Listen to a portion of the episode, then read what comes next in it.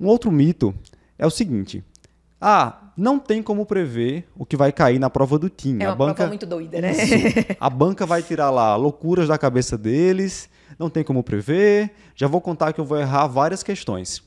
E a gente sabe que não é bem assim. A maioria dos assuntos que são cobrados na prova do TIM, eles já eram aguardados, não é isso? Isso. Sim, até porque as- os assuntos não são infinitos, né, gente? Então, a gente está trabalhando com um número grande, porém finito de assuntos.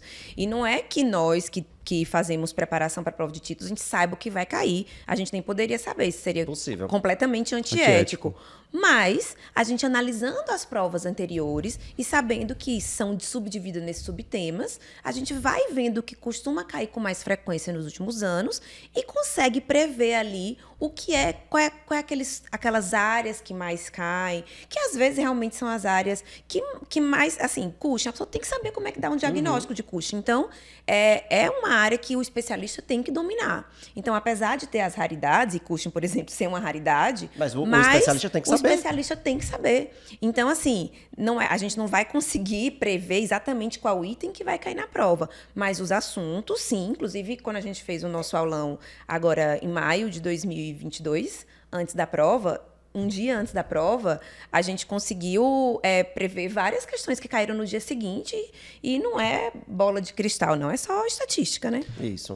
É, é, eu acho que essa lenda, esse mito, né, vem muito da questão de que sempre vai ter, são 100 questões. Isso. Sempre vai ter duas ou três ali tirada do, do, do nada, assim, então É essa isso. questão. Às vezes um artigo que saiu, Que saiu recentemente, um mecanismo de ação de uma droga esquisita que está dando uma hipofisite ou que está dando uma diabetes é, Pós-transplante, pós-transplante. como já uma caiu. coisa assim.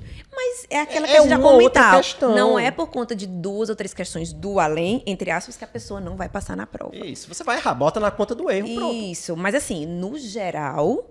E assim, ultimamente, inclusive a prova desse ano que a gente já resolveu, a Sim, gente já comentou sobre ela. Pé no chão. Foi- exatamente. Eu acho que há dois pontos bem importantes sobre isso. O primeiro deles é que assuntos se repetem, então tem como prevê-los. E o segundo é que a banca está atenta às atualidades. Sim. Claro. Né? Então, tirzepatida estava em alta, a gente falou dela no aulão, caiu na prova. né? Claro, é. Então, semaglutida oral, a gente sabia que cair na prova, estava lá. Então, obviamente, por ser uma prova bem feita, né, o pessoal está atento aí ao que tem de mais atual. É. Sabendo disso, você consegue já As estudar últimas melhor. diretrizes também, que a gente costuma citar, né? Quando a gente Sim. vai dar aula, ó, a última diretriz foi essa, grande chance de cair. Um posicionamento novo que a Isbem lançou, né? Às vezes lançou agora em 2022, ou em 2023, ou em 2024 vai cair. Então a gente vai falar sobre isso, né? Porque a gente já prevê.